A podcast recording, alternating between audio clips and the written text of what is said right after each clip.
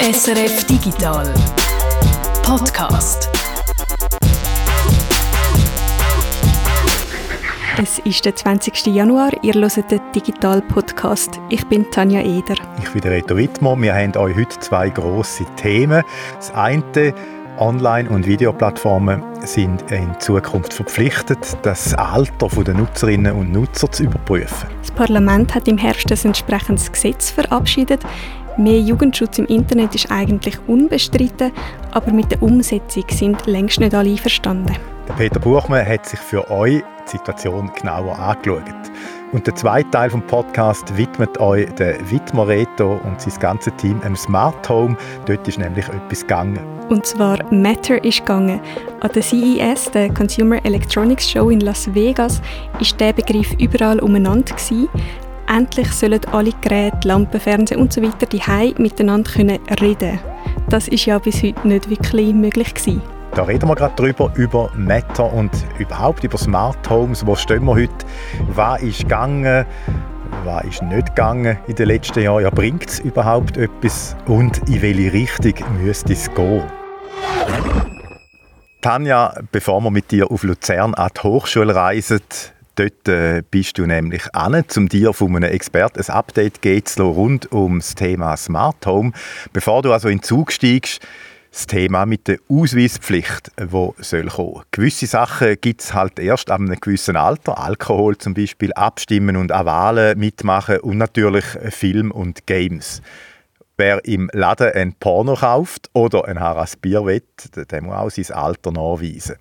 Im letzten Jahr hat die Bundesversammlung ein neues Gesetz angenommen, das den Jugendschutz auch im Internet durchsetzen soll. Auch im Internet soll man gewisse Produkte nur können kaufen wenn man alt genug ist äh, dafür. Also je nach Art des Produkt 14, 16 oder auch volljährig.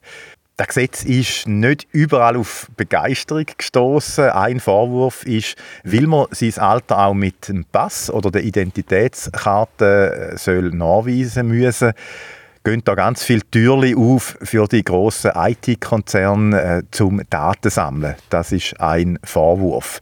Und gegen das Gesetz ist darum das Referendum ergriffen worden. Jetzt ist gerade die Frist abgelaufen und wir wollen darum jetzt mal schauen, zusammen mit dem Peter, der jetzt da ist, welche Methoden es gibt, um das Alter zu überprüfen, was die Vor- und Nachteile sind und wie weit man da äh, überhaupt den Schutz der Privatsphäre noch garantieren können. Die Schweiz ist natürlich nicht das einzige Land, wo man den Jugendschutz auch im Internet durchsetzen will. Die EU-Kommission hat im letzten Mai geschrieben, dass sich die Situation für Kinder in den letzten zehn Jahren sehr stark verändert hat. Mehr Kinder haben heute ein Smartphone und sie werden auch immer jünger und äh, verbringen mehr Zeit im Internet. Und darum verfolgt die EU eine neue Strategie für, sie sagen dem, ein besseres Internet für Kinder. Und dazu gehört eben auch die Überprüfung vom Alter, bevor man zum Beispiel einen Film anschauen kann. Auch bei den Glücksspiel gibt es ja äh, diese Auflage. Wie lösen andere Länder das Problem? Es gibt äh, ganz unterschiedliche Möglichkeiten. Um die Altersüberprüfung ist so eine regelrechte Industrie entstanden, die Software macht oder äh, die Überprüfung als Dienstleistung anbietet. In den USA zum Beispiel lange es einfach auf vielen Webseiten, wenn man behauptet, man sei 16 oder 18, da geht einfach ein Pop-up auf und dann kann man sein Alter eingeben und das wird nicht mehr überprüft. Für die Pop-up gibt es so Plugins äh, für äh, WordPress zum Beispiel, wo man da kann abladen mit dieser Art hat man natürlich kein Problem mit dem Schutz von der Privatsphäre, aber die Wirkung ist natürlich gleich null. Man könnte es wahrscheinlich ganz so gut bleiben lassen. Ähnlich in der Wirkung sind die sogenannten Scratch Cards. Die kann man am Kiosk kaufen. Dort muss man dann einen Ausweis zeigen, wird überprüft, wie alt das man ist. Und dann kommt man so eine Karte über mit einem Code drauf, wo man kann wegrubeln Und mit dem Code kann man dann im Internet sein Alter nachweisen. Die Karten gibt es offenbar, wir haben aber nicht herausgefunden, wo, in welchen Ländern dass die gebraucht werden oder gebraucht worden sind. Mich erinnert das so ein bisschen wenn du auf eine Webseite von einer Brauerei gehst, dann musst du auch immer sagen, bist über 16 oder drunter und dann sagst du natürlich über 16 und dann kommst du auf die Seite und kannst anschauen, was für Bier die Brauerei äh, macht. Das ist zum Beispiel auch in Deutschland so, auf Webseiten von Brauereien, also auch eher lasch und äh, ja, es bringt gar nichts. Aber Deutschland hat auch strengere Gesetze, also bei gewissen Diensten und Webseiten und wenn ich dort dann mein Alter nachweisen, wirklich nachweisen muss, also nicht einfach klicken, ich bin älter als 16 oder 18, wie läuft das denn dort? Zum Beispiel mit der Bank Girokarte. Banken bieten die Überprüfung von Alterskategorien als Dienstleistung an. Sie bieten das den Betreiber von Webseiten an. Die müssen dann dafür etwas zahlen. Der Ablauf ist wie beim Online-Shopping. Wenn man sein Alter nachweisen muss, dann geht ein Pop-up auf, ein Fenster von der Bank. Dort meldet man sich an mit dem Passwort von der Bank und dann überprüft die Bank mein Alter und informiert den Webseitenbetreiber, ob ich alt genug bin. Also statt Geld schicken, schicken sie einfach Bestätigung, ob ich alt genug bin oder nicht. Der Nachteil bei diesem Verfahren ist, dass die Bank weiß, welche Webseiten oder Games das ich spiele oder besuche. Also sie sehen natürlich nicht, was für Inhalt das ich anschaue, aber sie sehen doch, dass ich mich äh, bei gewissen Webseiten angemeldet habe. Das heißt, auf der einen Seite wird man können zuverlässig überprüfen, ob jetzt jemand alt genug ist, aber gleichzeitig soll eben auch der Schutz der Privatsphäre noch da sein. Das ist so ein bisschen ähm, Quadratur vom Zirkel. Also das irgendwie geht das nicht. Es geht doch ziemlich weitgehend. Man muss einfach schauen, dass die Instanz, die das Alter kontrolliert, also in unserem Beispiel ist jetzt das äh, Bank in Deutschland, dass die nicht weiß für welche Webseite dass, äh, ich mich anmelde und umgekehrt der Betreiber von der Webseite darf nichts mehr über mich erfahren, als dass ich gewisse Alterslimite erreicht habe. Das ist weitgehend machbar. Die französische Datenschutzbehörde hat einen Vorschlag gemacht und das geht dann so. Äh, die Webseite wo ich besuche, die, die, da geht das Pop-up auf und im Hintergrund generiert die Webseite ein Formular, sage ich jetzt in Anführungszeichen, wo sie mir schickt. Ich schicke das Formular der Bank weiter. Die unterschreibt, dass ich alt genug bin und gibt mir das Formular zurück. Und ich leite das Formular dann wieder an, die, an den Webseitenbetreiber weiter. Und so ist das gewährleistet, dass der nie mehr über mich erfährt als Alter und die Bank nicht weiß, wo ich mich anmelde. Ich muss aber eigentlich nichts aktiv machen. Also schicken heisst, es läuft im Hintergrund ab es ist so, man muss nichts machen, nur sich bei der Bank anmelden. Der Vorteil ist so eben, dass die Bank nicht weiss, für was dass ich den Nachweis äh, brauche und der Webseitenbetreiber weiß nichts mehr über mich als Alter. Es gibt noch andere Anbieter, die den Dienst äh, verkaufen. In Deutschland, die Deutsche Telekom zum Beispiel, macht das auch. Also das ist ja alles nicht so tragisch und ich gehe ja davon aus, dass man jetzt den Prozess eigentlich nur bei, bei einem Anbieter dann auch nur einmal machen muss. Also dass ich nicht jedes Mal jetzt muss äh, das Prozedere durchmachen, wenn ich eben wieder die, die gleiche Webseite dann besuche. Das stimmt natürlich. Die Bank oder der, der Anbieter sieht einfach, vielleicht bei gewissen Leuten, dass die sich sehr vielen Orten angemeldet hat. Es gibt aber noch einen Trick, wie man Privatsphäre noch besser schützen könnte, wenn das Alter auf der SIM-Karte festgehalten ist. Allerdings braucht es dann im OS einen Mechanismus, wo das Alter aus der SIM-Karte ausliest, sicher ausliest und an den Browser oder an die App weitergibt oder eben die Alterslimite weitergibt. Soviel ich weiß, existiert der Mechanismus noch nicht. Es braucht da also noch die Unterstützung von Apple und Google, dass die das in dem Betriebssystem zur Verfügung stellen. Das Gesetz in der Schweiz zum Jugendschutz wird stark kritisiert und die Piratenpartei hat darum das Referendum ergriffen. Ähm, wie ist denn jetzt da in dem Gesetz? Also, was ist dort die Idee? Wie, wie, wie sollen wir da müssen unser Alter nachweisen?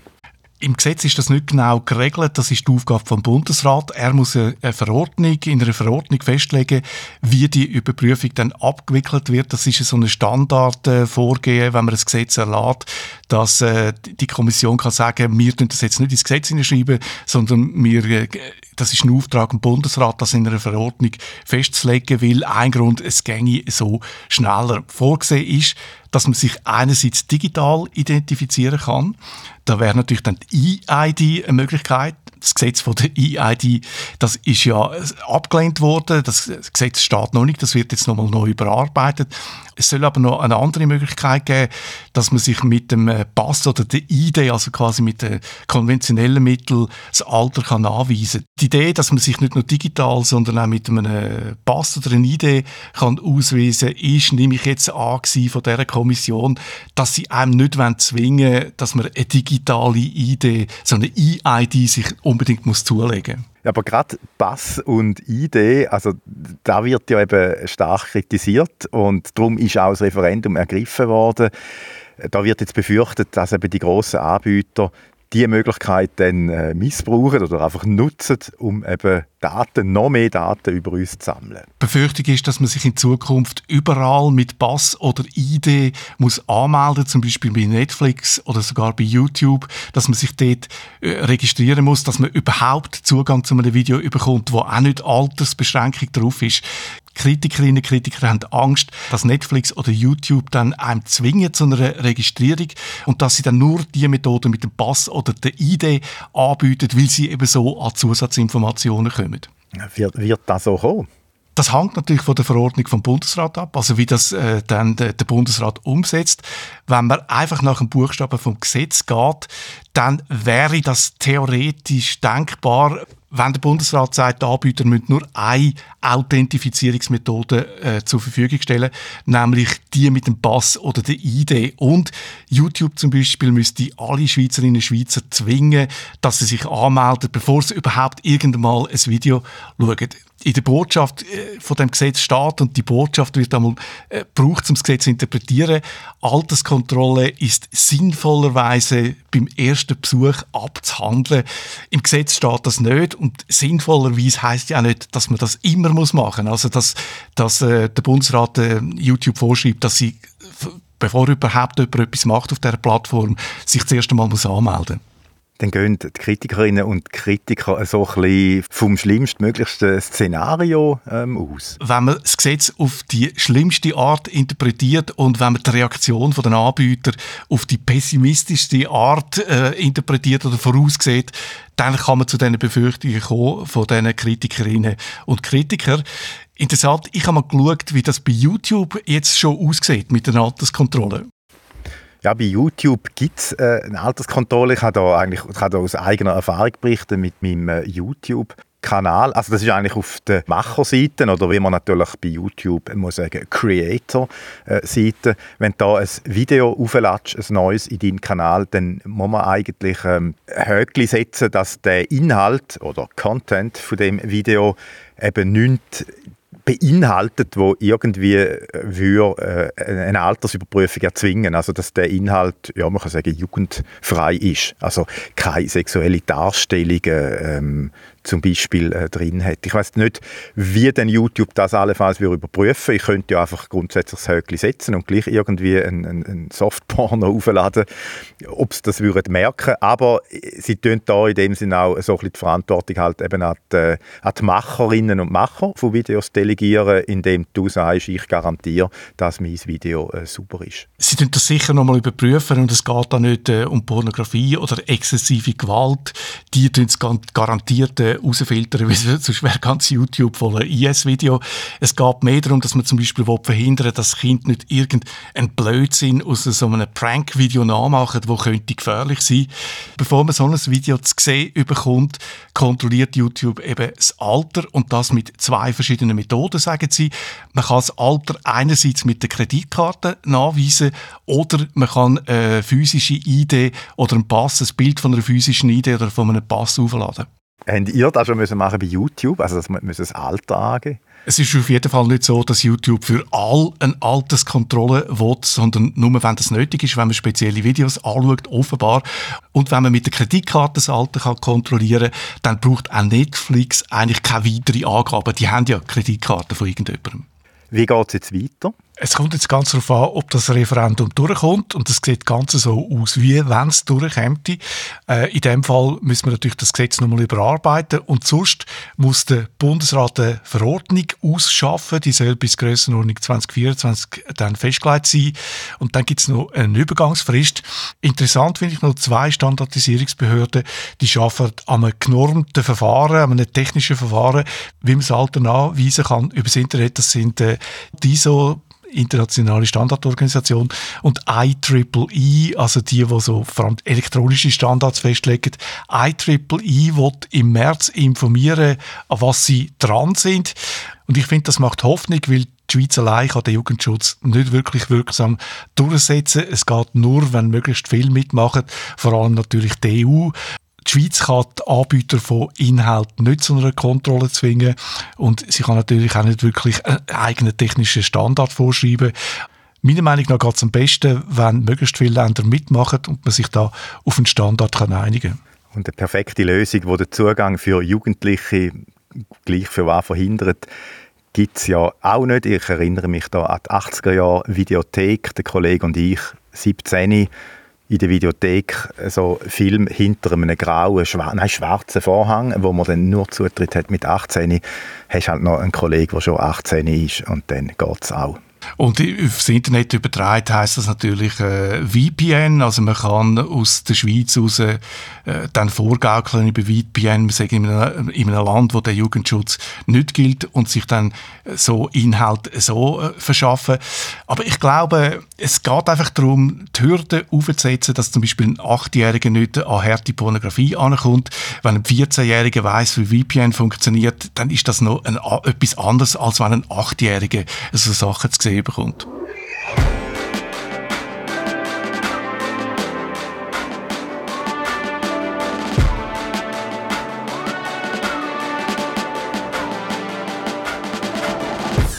Smart Home. Ja, Smart ist ja heute irgendwie alles. Es tönt natürlich gut. Es ist auch ein Marketingbegriff in dem Sinn.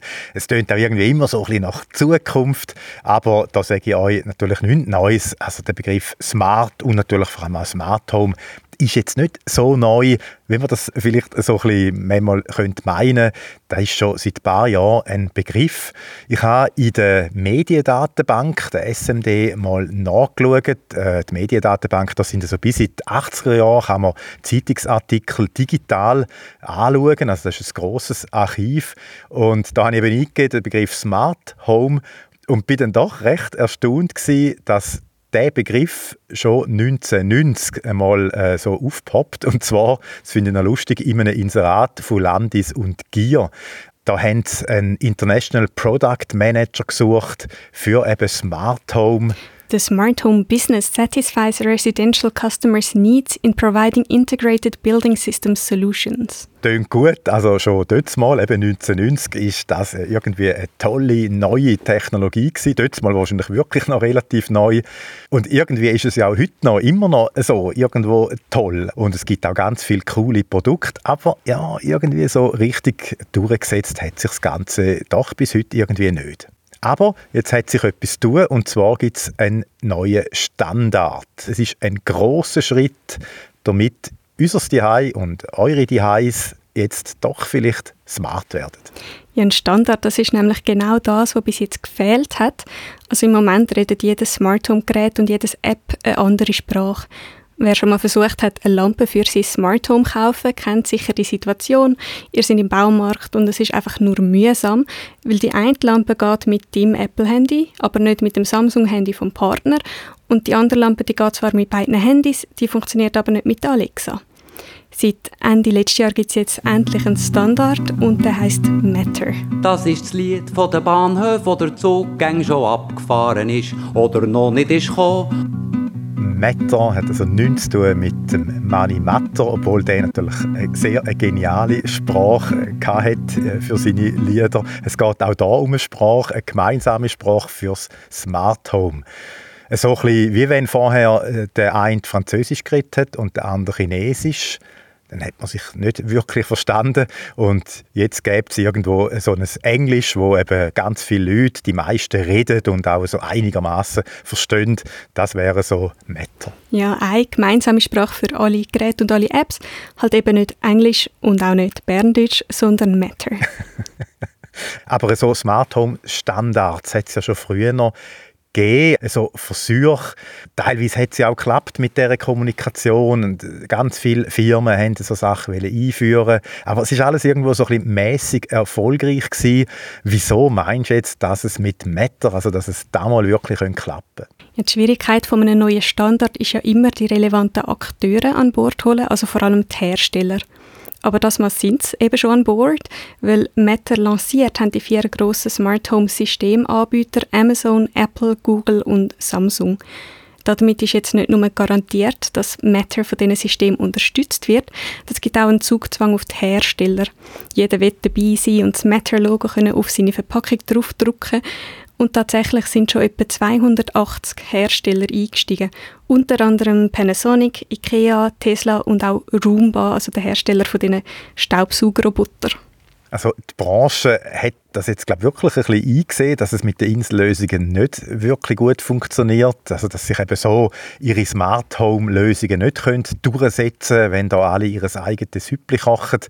Von dem her, ja, äh, das wirkt gut auf mich, aber meistens hat es ja dann gleich irgendwo noch einen Haken. Also einen Haken würde ich jetzt nicht sagen, aber Schwachpunkte hat es natürlich. Also das erste ist, dass es wirklich nur die wichtigsten Optionen sind, die für jeden Gerättyp im Matter drin sind. Also zum Beispiel für eine Glühbirne ist A und Ab natürlich dabei, aber jetzt so vorgeschrittenere Optionen wie Candlelight-Modus ist vielleicht nicht abdeckt und für das braucht man dann weiterhin eine spezielle App, die vom Hersteller zum Beispiel.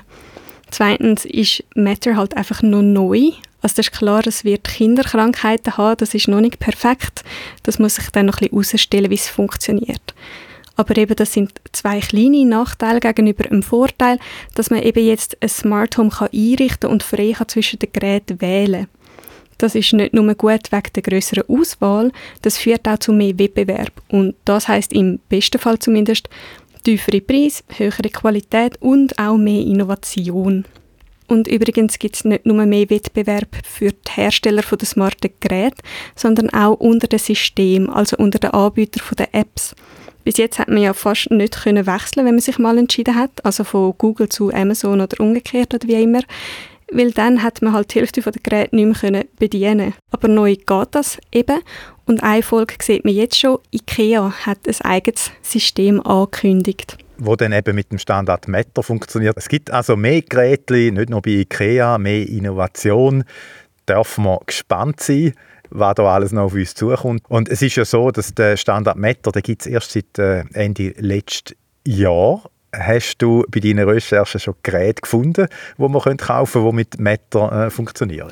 Ja, Meter gibt es zwar schon seit dem letzten Oktober, aber es dauert natürlich ein Weile, bis das überall drin ist.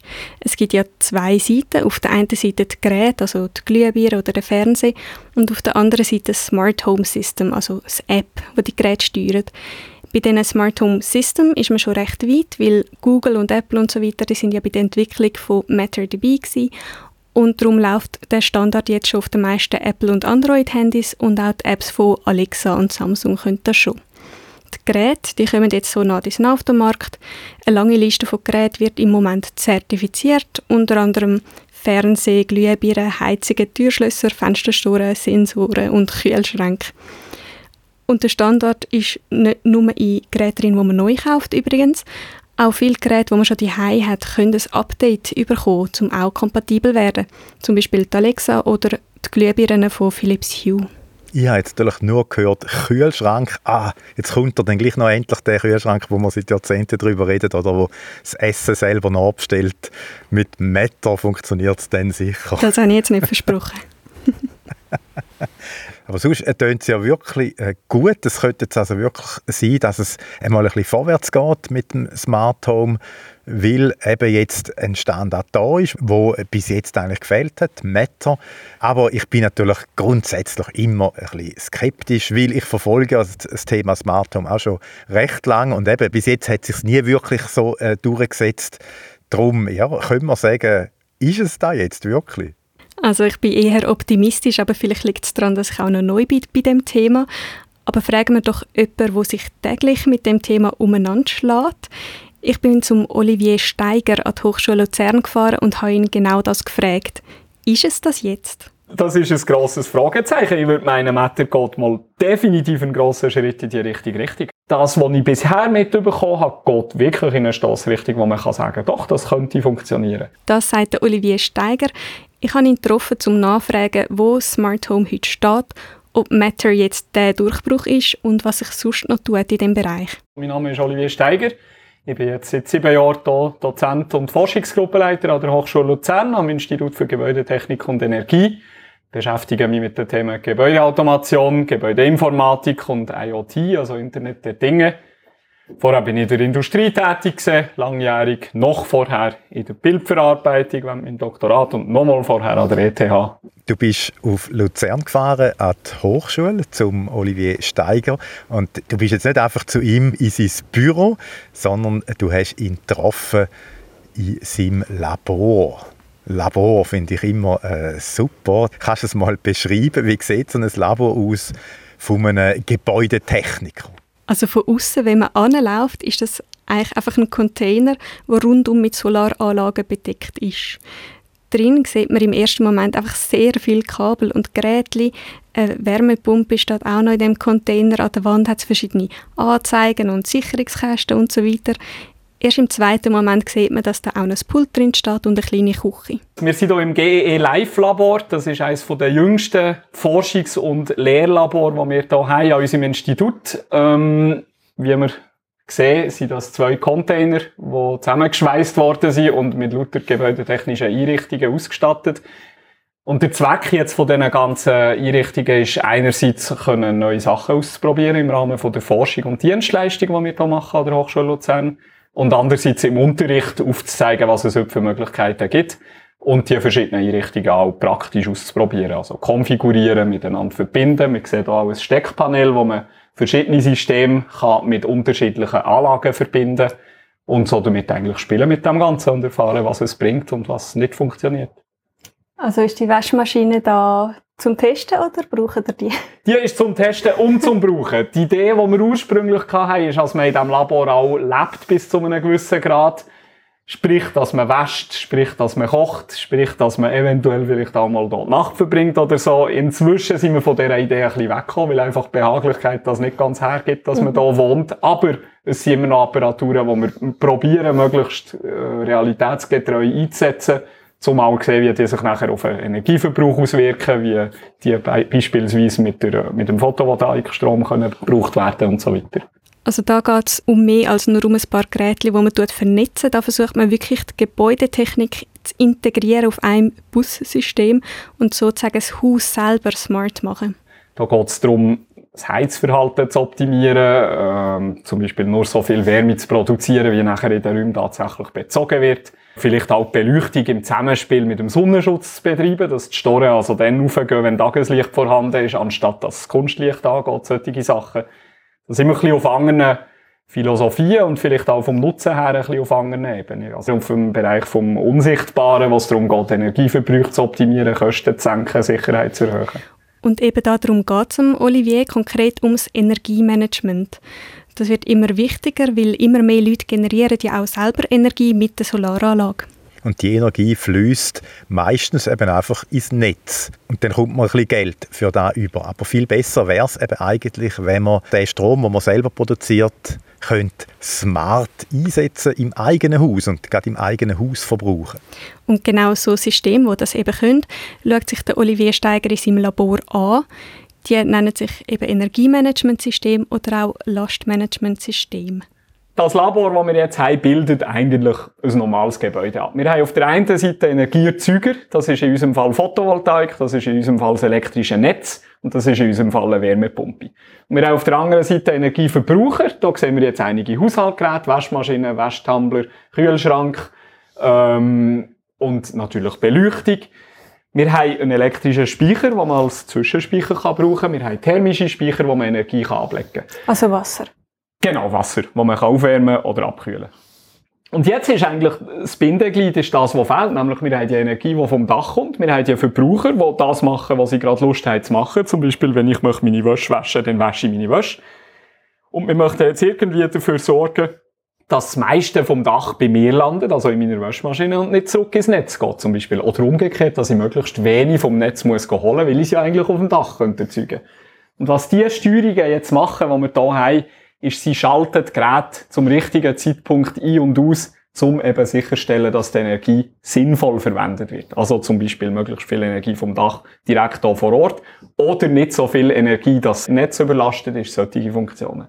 Das machen die Steuerungen. Es ist eigentlich eine Glasvitrine voll mit einzelnen Steuerungen und ganz viele Kabel gehen rein und raus, verschiedenfarbige.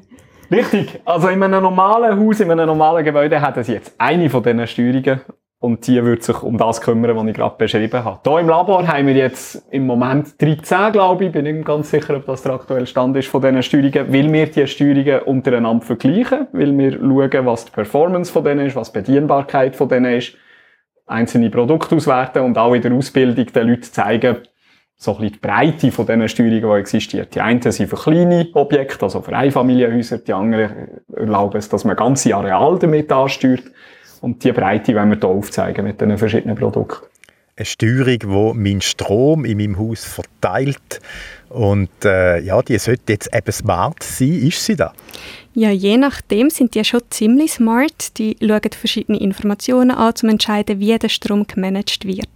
Wenn Sie Ihren Job gut machen können Sie auch den aktuellen Strompreis, vielleicht sogar eine Voraussage vom zukünftigen Strompreis und den Wetterbericht, um auch wissen, ja, kann ich jetzt wirklich mein Gebäude nochmal um 2 Grad aufheizen oder kommt nachher in einer Stunde so viel Sonne, dass es unbewohnbar wird, oder? Solche Sachen müssten die Systeme auch berücksichtigen. Die einen machen es, die anderen machen es nicht. Ansonsten arbeiten die vor allem mit Messungen. Also die sind mit Zählen verbunden. Da sehen wir jetzt eine ganze Reihe von Zählern. Und die zählen für messen einerseits die Produktion, die jetzt kommt von der Solaranlage, die Wärmeproduktion, die kommt von der Wärmepumpe und andererseits der Verbrauch von meinen grössten Verbrauchern. Das ist jetzt insbesondere die Elektromobilität, auch wieder die Wärmepumpe, die ein signifikanter Elektroverbraucher ist und vielleicht noch einzelne Haushaltsgeräte. Und basierend auf diesen Produktions- und Verbrauchsdaten kann nachher die Steuerung entscheiden, wo jetzt die Energie durch soll. Jetzt hat Olivier die Elektromobilität erwähnt, also vor allem das Elektroauto. Und das ist wirklich ein wichtiges Puzzleteil für das Energiemanagement in so einem Smart Home, weil die Autos können als Batterie funktionieren, als sehr starker Speicher.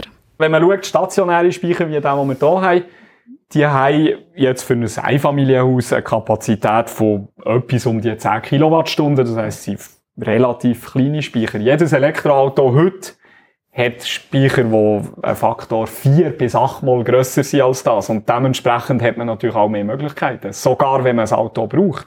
Auch wenn man mit dem Auto fährt regelmäßig, benutzt man ja meistens nicht den grössten Teil der Batteriekapazität, sondern einen relativ, relativ reduzierten Umfang. Und das Lastmanagementsystem oder das Energiemanagementsystem kann nachher mit dem Rest spielen. Also aus dieser Sicht ist natürlich die Elektromobilität sehr spannend, weil einfach viel Speicherkapazität vorhanden ist. Was bei der Elektromobilität natürlich zu sagen ist, ist, man kann die Kapazität nur sinnvoll nutzen, wenn man bidirektional ladet. Also wenn man nachher die Energie auch wieder rausholen kann und im Gebäude nutzen. Wenn man das nicht kann, dann beschränken sich Möglichkeiten. Kann man das denn nicht? Das kann man oft nicht. Also oft. es ist heute preislich immer noch ein Handicap. Erstens, es gibt viele Fahrzeuge, die nicht in der Lage sind, bidirektional geladen zu werden, sprich entladen.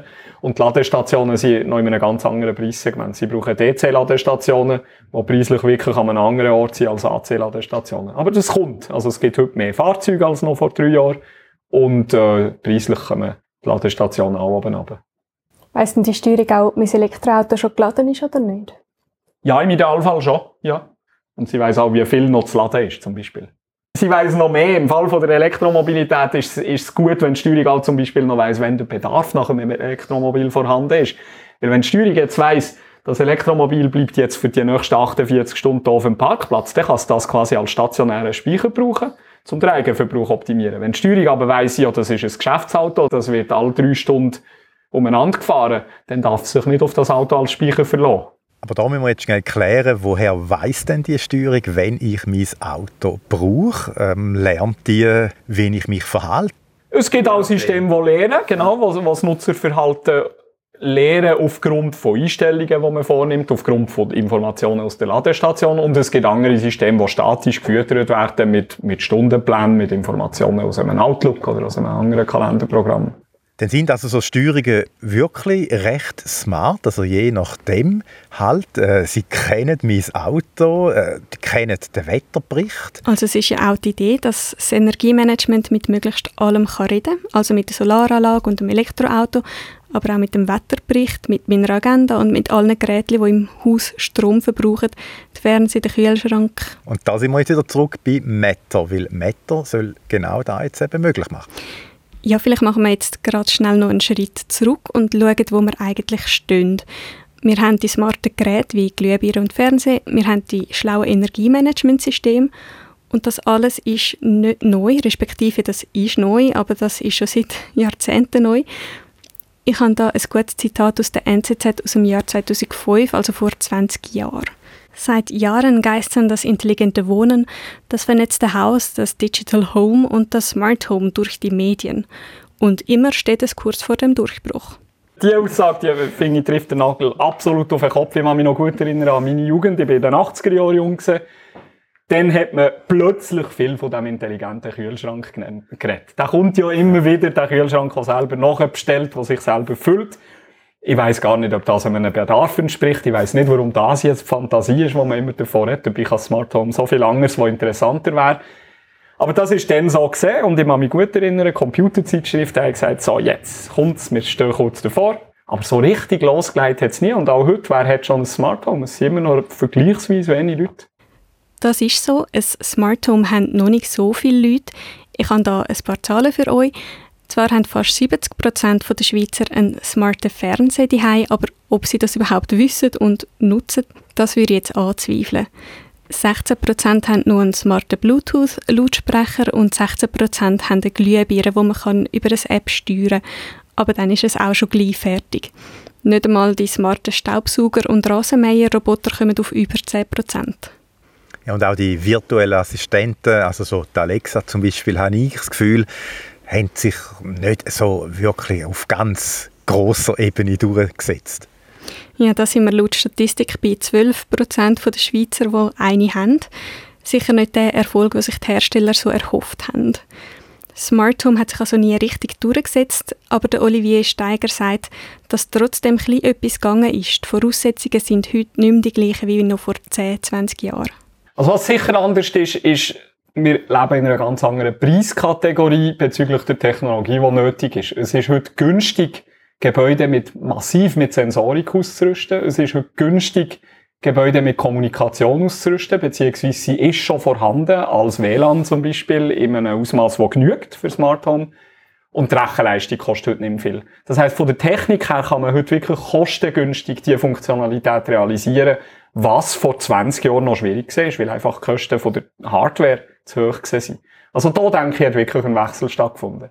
Das andere, was sich auch verändert hat, ist die Wahrnehmung von der Technologie. Man ist sich heute gewöhnt, mit technischen Geräten und mit smarten Geräten zu arbeiten. Man bedient als Auto zum Beispiel über Bildschirme, über äh, berührungsempfindliche Oberflächen, über GUIs, was man früher wahrscheinlich nicht akzeptiert hat, weil man einfach Druckknöpfe braucht hat, etwas, was man fühlt. Und da, da ist man davon abgekommen und ich denke, auch im Gebäude ist man bereit für diese Art von Bedienung. Ob schon auch muss sagen, Smart Home setzt das überhaupt nicht voraus. Man kann ein Smart Home machen, das sich anfühlt wie ein konventionelles Home. Und aus meiner Sicht ist das sogar oft sinnvoll. Also man muss überhaupt nicht suchen, dass es sich modern anfühlt, sondern es darf absolut im Hintergrund passieren. Und die Benutzeroberfläche ist letztendlich eine konventionelle mit Lichttaster, mit drei Thermostaten, was man auch immer möchte haben. Da ist also etwas gegangen, die Preise sind ab und die Leute sind auch so ein bisschen technikaffiner geworden. Wir sind also bereit und jetzt kommt noch ein Meter. Da können wir sagen, jetzt ist es soweit, jetzt kommt der grosse Durchbruch. Dann wohnen wir in zehn Jahren alle wirklich in einem smarten, intelligenten Haus. Wir haben es vorher schon gehört, Olivier Steiger sagt, das sei ganz sicher ein grosser Schritt. Es gäbe aber schon auch noch Fragezeichen. Vielleicht zuerst zu der Ausgangslage. Dass der Standard gefällt hat, ist absolut ein Hindernis. Gewesen. Also das ist wirklich ein Problem, dass man verschiedene Systeme hat, oft proprietäre Systeme, die keinerlei Schnittstellenmöglichkeit untereinander haben. Es läuft zwar meistens auf etablierten Standards wie WLAN, aber auch dann, die Geräte verstehen sich nicht unbedingt. Und Matter ist ja nicht der erste, aber ist wieder ein, ein Aufwand oder eine Aktion, um das Problem zu lösen. Und das, was ich bisher mitbekommen habe, geht wirklich in eine Stossrichtung, wo man kann sagen, doch, das könnte funktionieren. Ob alle nachher mitmachen, ob es wirklich die ganze Funktionalität abdeckt, die man sich wünscht, also ob wirklich auch zum Beispiel die gemeinsame Automatisierung von Beleuchtung mit Sonnenschutz und so möglich wird, ob alle nötigen Informationen aus den Ladestationen geholt werden über Meter, was es nachher braucht, um ein vernünftiges Energiemanagement zu machen und so. Das sind alles noch offene Fragen. Aber die Stossrichtung stimmt. Es sind vor allem sehr viele Hersteller dabei. Das finde ich doch beeindruckend, wer alles sich grundsätzlich Meter angeschlossen hat. Ob es nachher in das Produkt hineinfließt, wird sich zeigen. Aber ich denke, die Hoffnung ist vorhanden, dass man wird können signifikant das Zusammenstellen von einem Smart Home herstellerübergreifend vereinfachen. Bin ich guter Dinge. Aber es ist jetzt sehr früh, weil Meta gibt es seit, denke vier Monaten. Da wird noch viel müssen passieren. Da wird halt wahrscheinlich die Software und der Standard selber mehrmals nochmal revidiert. Und dementsprechend wird sich zeigen, wie gross der Nutzen letztendlich ist. Also eine pfannenfertige Lösung, die jetzt schon einfach sofort funktioniert, ist es nicht. Das wird sich müssen entwickeln und verbessern, aber es geht sicher in die richtige Richtung. Der Olivier äh, kommt ja da auch mit der Frage, eben, ob alle mitmachen. Das ist wichtig. Und du hast es vorher auch schon gesagt, die vier grossen App-Anbieter und 280 Hersteller sind ja schon mit dabei. Ja, sehr viele sind schon dabei, aber am Anfang geht es schon vor allem um Unterhaltungs- und Haushaltselektronik und noch ein weniger um Gebäudetechnik. Mehr Gerättypen kommen so in regelmäßige Wellen dazu. In der ersten Welle, also die, die jetzt läuft, da kommen Fernseh, Glühbirnen, Kühlschränke, aber auch Heizungen, Türschlösser, Fensterstoren und Sensoren. Die zweite Welle kommt dann im Frühling. Dort kommen unter anderem Überwachungskameras dazu, Staubsauger, Router, Garagentüren und auch Solaranlagen. Da sind wir dann aber doch wieder bei Gebäudetechnik. Ja, also die Gebäudetechnik wird unterstützt von Matter. Wie schnell das dann aber eingebaut ist, ist eine andere Frage. Also wir haben einerseits Smart Home Lösungen, die sich um Komfort, um Sicherheit und auch um gewisse energetische Themen, sprich Energieeffizienz innerhalb des Gebäudes kümmern. Und wir haben auf einer ganz anderen Schiene die sogenannten Energiemanagementsysteme, die manchmal auch als Lastmanagementsystem bezeichnet werden, die darauf schauen, dass zum Beispiel der Eigenverbrauch optimiert wird. Also, dass so viel Strom wie möglich vom Dach direkt in meiner Wohnung landet und nicht zurück ins Netz geht. Aber das sind andere Produktereihen und die spielen im Moment noch schwach zusammen.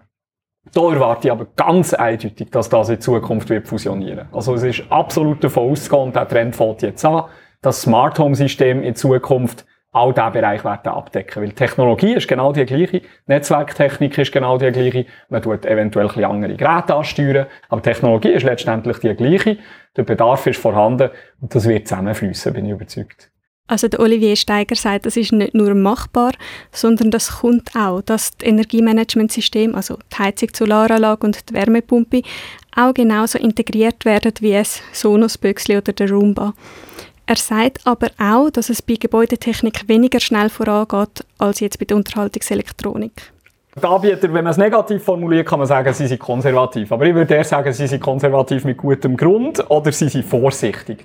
Bei den Anbietern, gerade von Wärmepumpen, von, von gebäudetechnischen Anlagen, wo, wo so das äh, grundlegende Funktionieren vom Gebäude sicherstellen, die haben ganz andere Anforderungen. Die müssen ausfallsicher sein, die müssen jahrelang laufen, robust sein, müssen können umgehen mit, mit sich verändernden Bedingungen.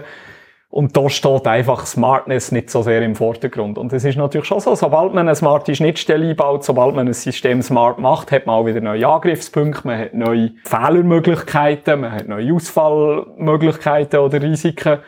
Und dort probieren die Anbieter eine Balance zu finden. Und das finde ich sehr nachvollziehbar, weil letztendlich Probleme, die sie sich neu schaffen könnten, kritisch sein. Andererseits ist es natürlich schon so, dass ja auch Firmen, die oft aus einem klassischen Bereich kommen, wie der Maschinenbau, wie die Elektrotechnik, und wo vielleicht die Hürde auch hoch ist, um in das Informatiksegment einsteigen. Also Digitalisierung von bestehenden gebäudetechnischen Geräten ist natürlich auf einer technischen Ebene nicht einfach. Man setzt Investitionen voraus, setzt Fachkräfte voraus, die das machen können. Fachkräfte, das ist ein gutes Stichwort, ein Stichwort, das wir in letzter Zeit eigentlich täglich hören in verschiedenen Zusammenhängen. Die Smart Gebäudetechnik muss ja eben auch jemand planen und installieren. Da sind dann eben die Gebäudetechniker gefragt, wo der Olivier Steiger ja auch dazugehört, aber auch die Elektriker und die Architekten. Und für diese Berufe ist die Smart Home Geschichte doch nicht so nah an ihrem gelernten Beruf, sagt Olivier Steiger.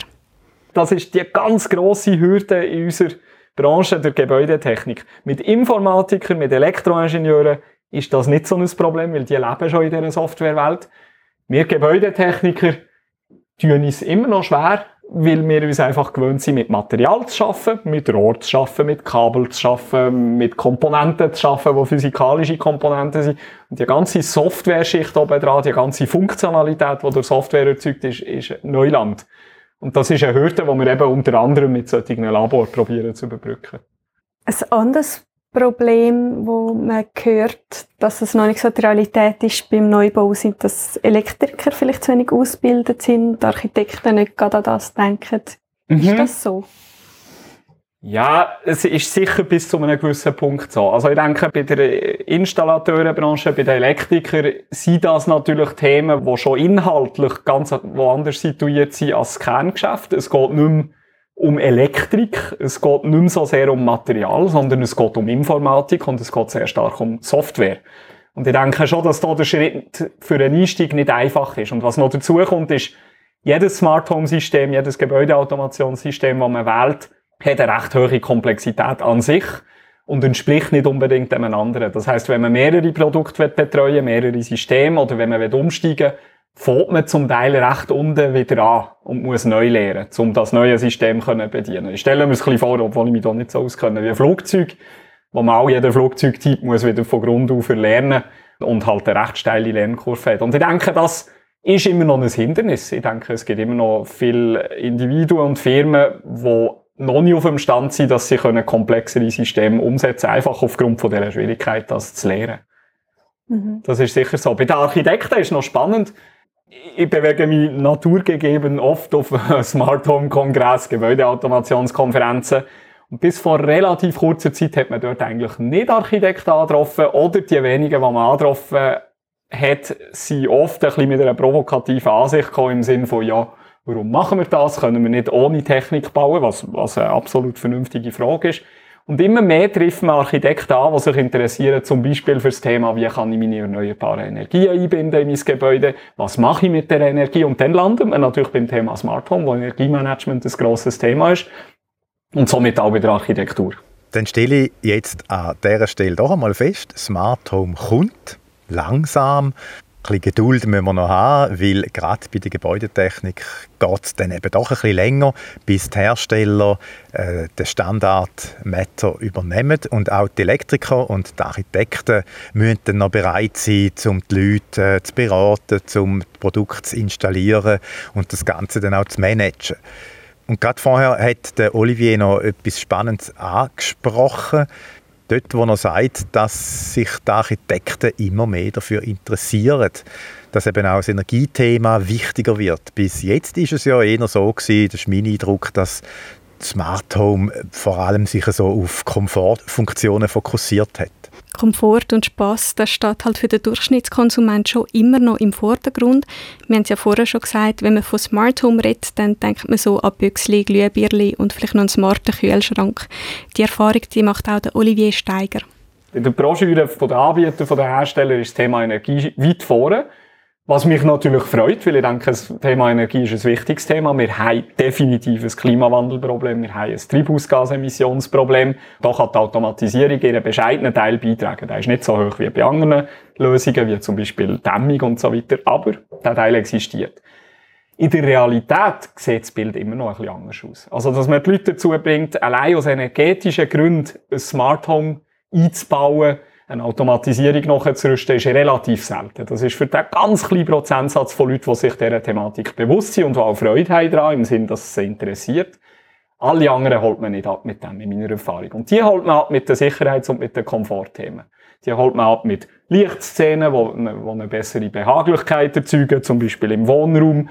Die holt man ab mit einer angenehmen Luftqualität im Schlafzimmer. Die holt man ab mit Sicherheitseinrichtungen, zum Beispiel, dass man sieht, wer an der Tür steht dass man vielleicht auch das Haus mal aus der Ferne kann für oder entriegeln, wenn die jungen Kinder heimkommen, solche Funktionalitäten. Ich denke, das steht immer noch im Vordergrund und weniger die Energie.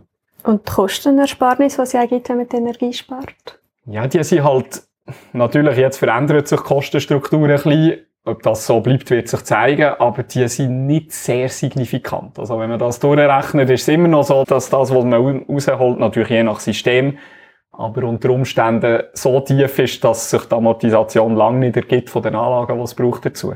Energie ist also nicht das grösste Argument bei den meisten Kunden, weder wegen der Umwelt noch wegen der Kosten, sondern Komfort, Spass und Sicherheit. Und schlussendlich muss man die Menschen dort abholen.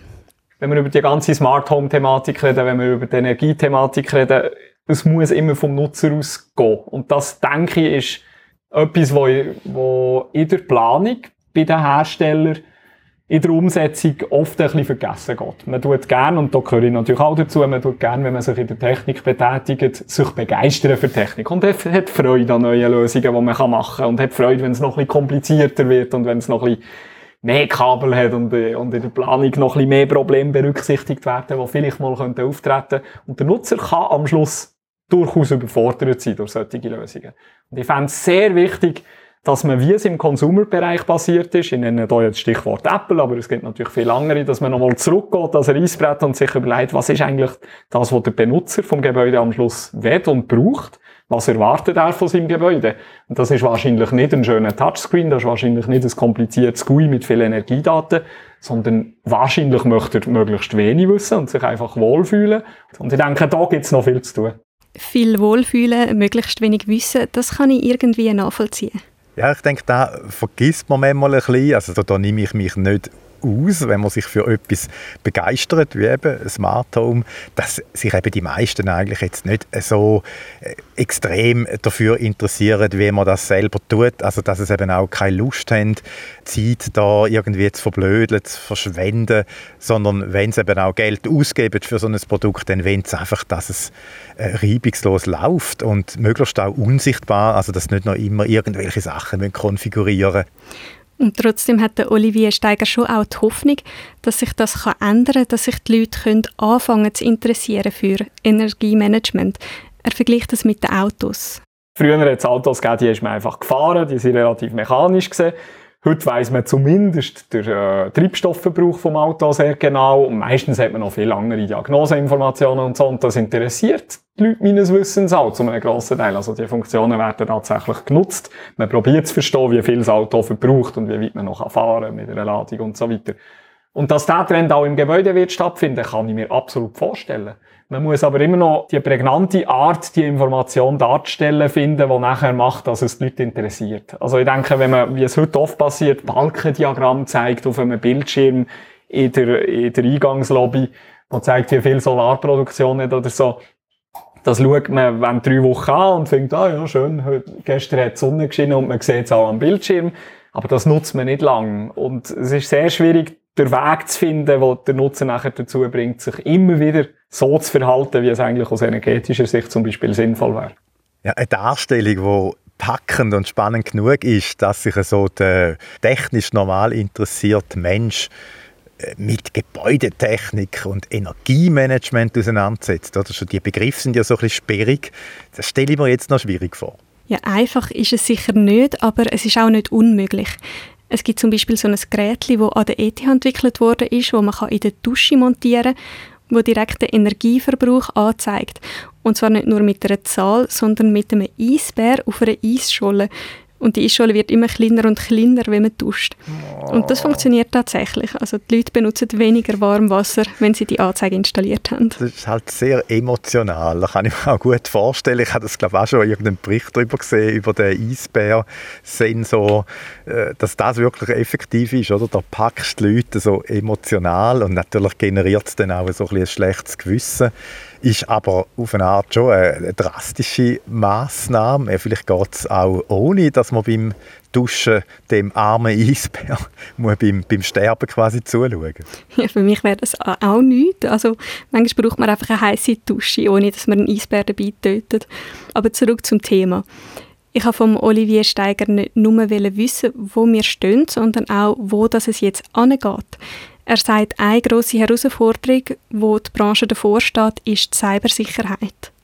Die Sicherheit von diesen Systemen ist lang vernachlässigt worden, das muss man sagen. Heute sind noch viele Smart Home Systeme und Gebäudeautomationssysteme relativ unsicher, einfach zum Angreifen. Da denke ich, wird eine Entwicklung stattfinden und auch unbedingt stattfinden müssen, weil das einfach nicht geht. Man, man landet da im Kern von der Funktionalität von einem Gebäude. Man kann den Leuten die Heizung äh, ein- und ausschalten, die Lüftung ein- und ausschalten, mit der Beleuchtung spielen. Man, man kann sehr viel lernen über das, über das Verhalten der Bewohner. Man weiß, wenn jemand daheim ist und nicht. Und das, solche Daten müssen natürlich gesichert werden. Das ist definitiv so. Ein Smart Home muss natürlich sicher sein, wenn mich eine Kaffeemaschine ausspioniert oder der Staubsauger mich irgendwie angreift und in seinen Sack hineinsaugt, dann ist das natürlich keine schöne Vorstellung. Also das mit der Kaffeemaschine, das verstehe ich noch. Also zumindest meine weiß recht viel über mich.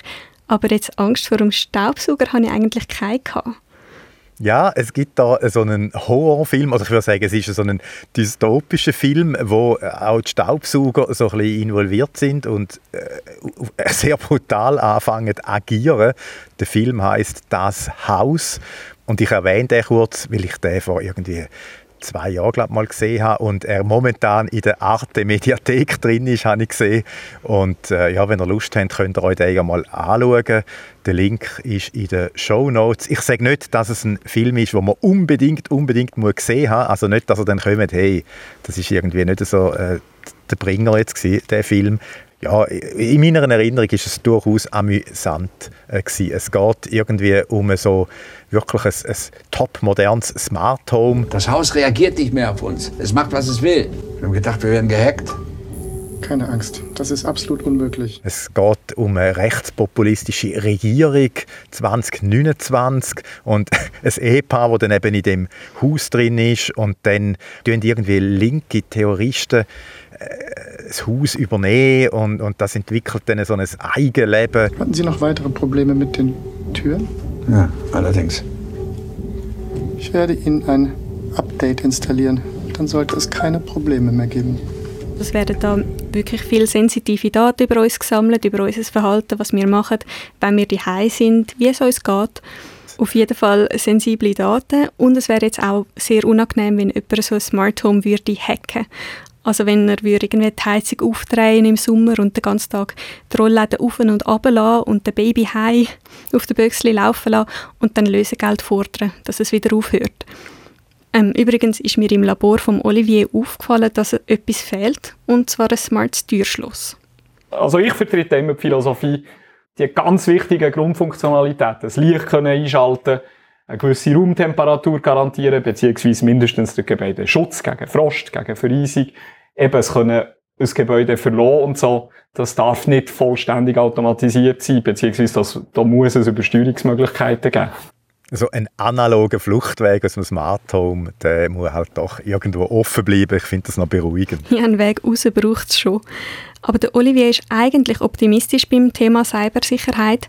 Er sagt, es geht doch in die richtige Richtung in der Branche. Also einerseits auf der Normierungsebene gibt es immer mehr Bussysteme, also Kommunikationslösungen, äh, die das berücksichtigen. Man kann hier an KNX Secure denken zum Beispiel oder an Backnet Secure Connect bei Zigbee, bei Thread. Also das ist ein Thema, das immer mehr berücksichtigt wird in der Kommunikation. Von der Branche selber? Von der Branche selber, ja. Es ist ein Thema, das angekommen ist bei den Anbietern und es ist auch ein Thema, das immer mehr ankommt bei der Kundschaft. Also ich denke, das Publikum, der Nutzer, weiß immer mehr über Cybersicherheit. Das sind oft sehr einfache Sachen, dass man das Passwort von Zeit zu Zeit ändern dass man vielleicht nicht das Default-Passwort zu dem Gerät lässt. Also früher hat man ja zum Beispiel einfach ein Gerät können kaufen und das Passwort, das einprogrammiert war, drin lassen. Das geht heute nicht mehr in der Regel. Ähm, früher hat man sehr einfache Passwörter können eingeben. Das geht heute auch nicht mehr in der Regel. Das Gerät akzeptiert das Init 1, 2, 3 oder äh, Vorname, Nachname nicht mehr unbedingt. Also gibt es schon Verbesserungen. Und es gibt jetzt auch ähm, von der EU einen ganz neuen, glaube ich, heißt Cyber Resilience Act, eine neue Gesetzgebung, wo stark darauf ähm, hinzielt, dass eben die Anbieter und die Hersteller das Thema eingehender behandeln. Es geht vorwärts bei der Cybersecurity und dem Smart Home und da sind wir wieder beim Matter, weil das ist auch dort ein Thema. Ja, bei der Entwicklung von Matter hat man auf die Sicherheit geachtet. Also einerseits muss man Geräte authentifizieren, wenn man sie wieder das Heimnetzwerk anschliessen. Es wird über Blockchain-Technologie geschaut, ob das auch ein legitimes Gerät ist. Zum anderen ist die Kommunikation zwischen den Geräten verschlüsselt und es bleibt auch lokal auf dem Heimnetzwerk. Aber da bezieht sich jetzt alles auf die Kommunikation zwischen dem Gerät und dem Gerät und der App. Aber ob dann die App selber sicher ist, das ist wieder eine andere Frage. es läuft alles weiterhin über die Apps von diesen Anbietern. Und ob die Daten sammeln und speichern, das ist eine offene Frage weiterhin. Plus, äh, was dazu kommt mit Matter, wenn man alles nur noch über eine App kann steuern kann, dann ist das zwar gemütlich, aber auf der anderen Seite kann die eine App dann auch sehr viel tiefer in unser Leben hineinschauen, wenn sie alles sieht. Also man sieht, Matter äh, löst nicht gerade alle Probleme auf einem Schlag in der Sicherheit im Smart Home, Aber wir haben es vorher gehört, Olivier Steiger sagt, es geht vorwärts in die richtige Richtung. Etwas anderes, was ich den Olivier Steiger noch gefragt habe, ist, ob das Smart Home in Zukunft nur noch über Funk läuft. Weil im Moment gibt es ja Verschiedenes. Gerade in der Gebäudetechnik läuft viel über Kabel in der Wand. Aber Matter setzt voll auf Funk, also auf Wi-Fi und Bluetooth. Jetzt mit Matter kommt ja jetzt mehr Funk. Können mhm. das jetzt bleiben lassen, leere Röhrchen in die Wände bauen?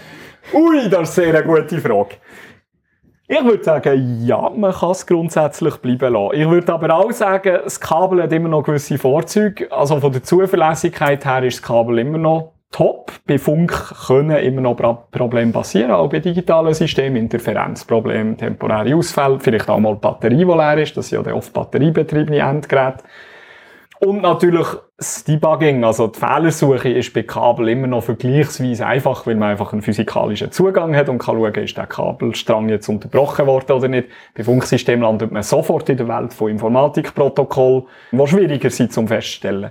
Dennoch, es gibt heute wirklich viele Funklösungen, die zuverlässig funktionieren, die relativ niederschwellig einsetzbar sind und die sich zum Beispiel für die Sanierung, wo ein enormer Bedarf nach Automatisierung besteht, bestens eignen. Und in der Sanierung muss man heute bestimmt nicht mehr neue Rohre ziehen. Im Neubau, trotz der Möglichkeit, heute alles über Funk zu machen, wäre ich selber so ein bisschen konservativ eingestellt und würde sagen, wenn man sowieso neu baut, wenn man sowieso die Möglichkeit hat, Röhrchen zu verlegen und man braucht sie ja eh für die elektrische Versorgung, dann soll man es doch auch gerade für die Automatisierung machen, ist man auf der sicheren Seite.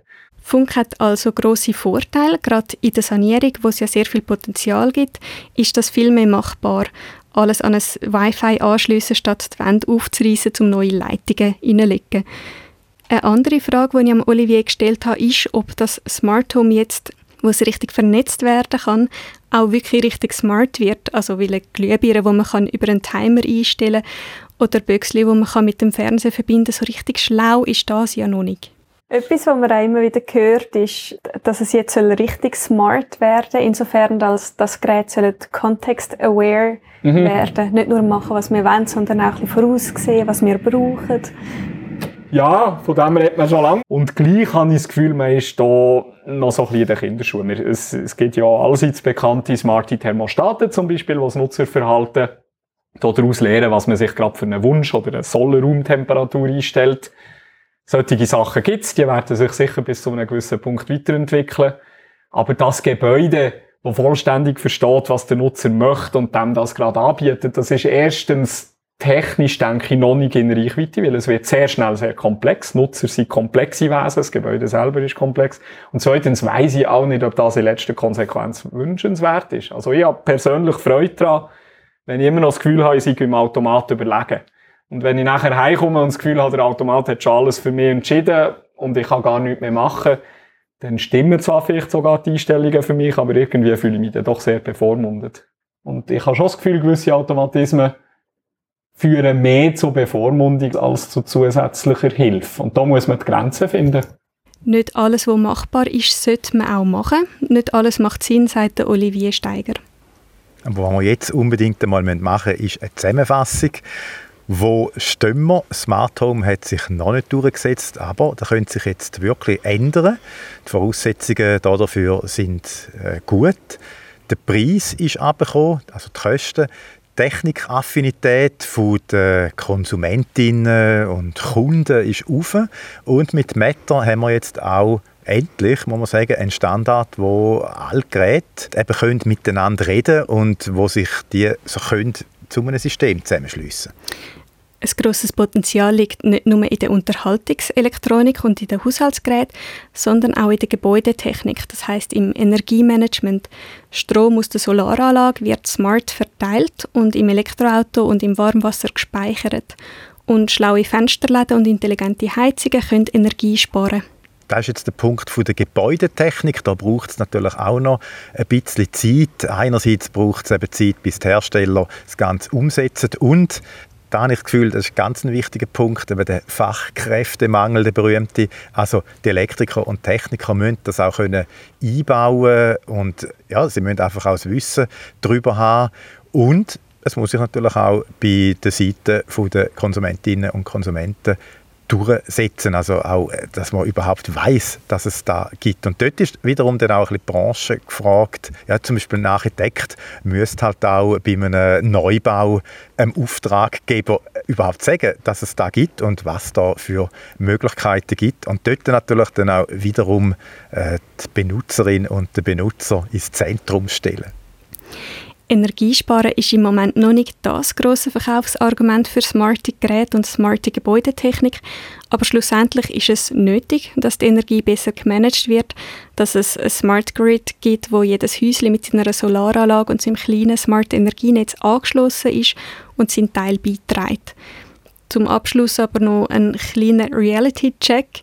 Die Technologie ist zwar wichtig, um mehr Energie zu sparen, aber der Olivier Steiger warnt davor, dass man da zu viel erwartet und die Verantwortung abgibt. Man hat zum Teil jetzt gerade wieder im Energiebereich hat man aktuell wieder das Gefühl, viele Energieprobleme werden über Technologie und über künstliche Intelligenz gelöst. Und da denke ich, muss man vorsichtig sein, weil letztendlich, äh, das wäre komfortabel, weil man so ein bisschen die Verantwortung abschieben und sagen, ja, wir müssen unser Verhalten nicht gross verändern, Technik regelt es dann schon. Das wird nicht so sein. Der Bedarf an Energie ist immer noch enorm. Die Anzahl Menschen, die Energie brauchen, ist immer noch enorm. Und auch die optimalste Steuerung löst das Problem wahrscheinlich dann nicht von der Masse. Plus, alle die technischen Lösungen, das ist bei IoT, also Internet der Dinge, ein grosses Thema, die brauchen natürlich selber auch Energie. Und die Skalierung von denen führt auch wieder dazu, dass man eine Masse an batteriebetriebenen Geräten hat, die Energie verbrauchen. Also ich denke, da ist eine schwierige Balance zu finden.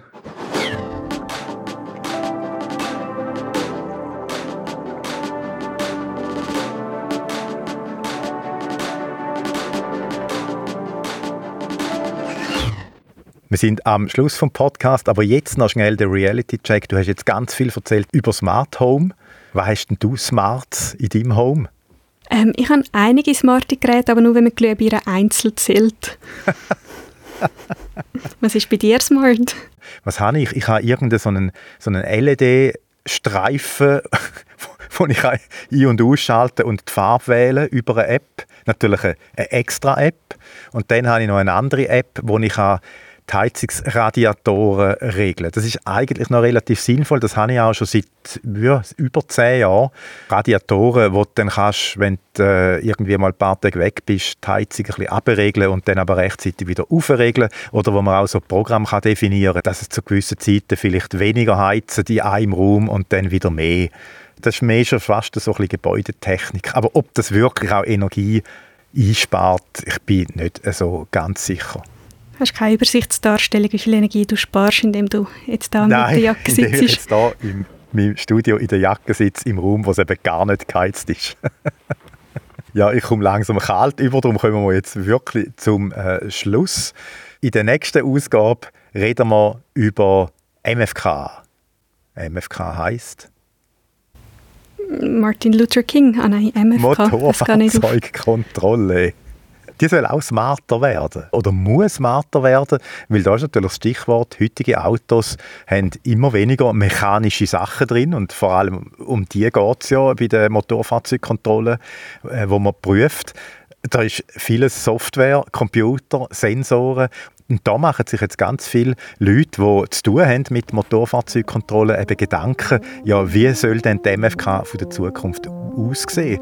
Wie können wir äh, Sensoren oder Assistenzsysteme eben speditiv überprüfen bei einem Termin, den du bei der MFK hast? Und äh, das ist noch ganz spannend, was da momentan alles läuft und was für äh, Überlegungen da dazu gibt.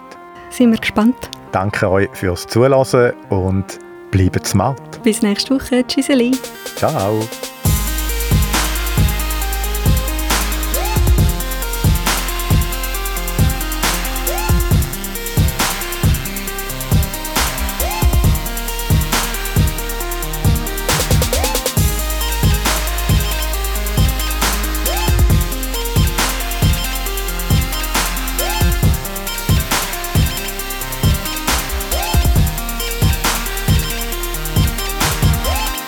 Jetzt nimmt es mich natürlich Wunder, wie es bei dir daheim aussieht. Ein bisschen wie da, oder? Nein. Äh, ich wohne in einem Altbau von 1957 und der Altbau ist weitgehend in einem Zustand, der noch der damaligen Zeit entspricht. Leider auch von der energetischen Produktion her. Ähm, da ist noch nicht allzu viel smart. Ja, dort einzelne smarte Systeme, smarte Beleuchtung, äh, Multiraum, Audio, aber noch keine zentralen Systeme. Also entspricht absolut nicht im Stand der Technik. Mit solchen Systemen beschäftige ich mich hier beschäftigen an der Arbeit. Daheim bin ich noch nicht gross dazugekommen.